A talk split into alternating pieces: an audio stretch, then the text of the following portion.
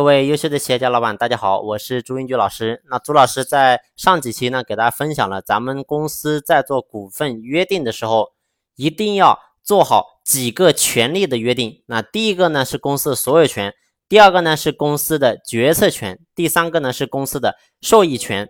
因为你只有说把相应的权利，你把它规定好、约定好，你会发现你到后面去经营这些企业的时候，你会非常轻松。你不会有任何的矛盾，也不会有任何的意见，也不会出任何的岔子。但是如果说你在一些权利方面你没有提前去把控好、去布局好，你会发现到后期会出现非常非常多的问题。所以，一个老板你必须要有一种本事，叫做超前的意识、超前的思维。你必须把所有的一些能避免的问题都扼杀在摇篮当中。当然呢。你说是不是所有的老板都能够做到呢？当然不是。那这个靠什么？靠的就是一个老板的认知。你的认知在哪里，那么你的结果就在哪里。这个地方呢，我不多跟大家去分享。那么我今天呢，重点要跟大家去讲一个点。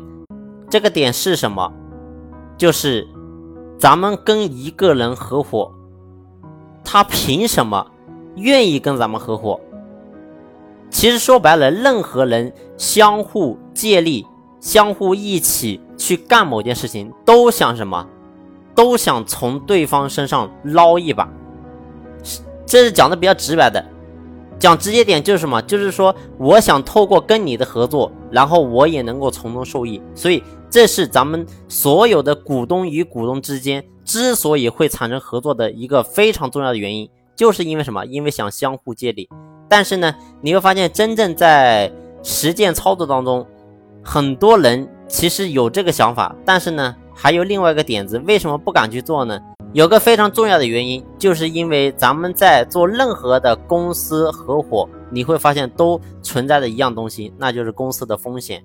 虽然说做公司，大家都想着说我能够从中赚取多少的利益。但是呢，没有任何人敢讲我的商业模式、我的项目、我的这家公司百分之一万没有任何的风险。如果说有一个人这样讲，那我说这个人都是骗子。这个我在过去我也讲过。所以呢，我说任何的项目也好，任何的公司也好，它一定会有一定的风险。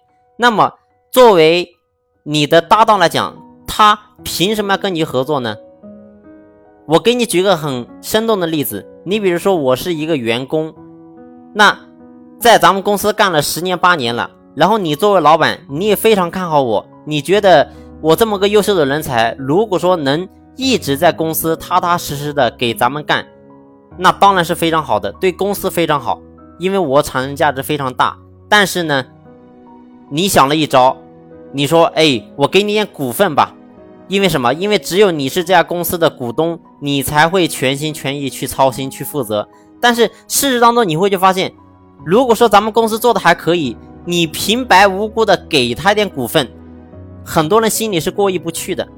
他会想，虽然说这个员工干的还可以，但是如果说我平白无故他一毛钱风险都没有，我给到他，好像也不太合理吧？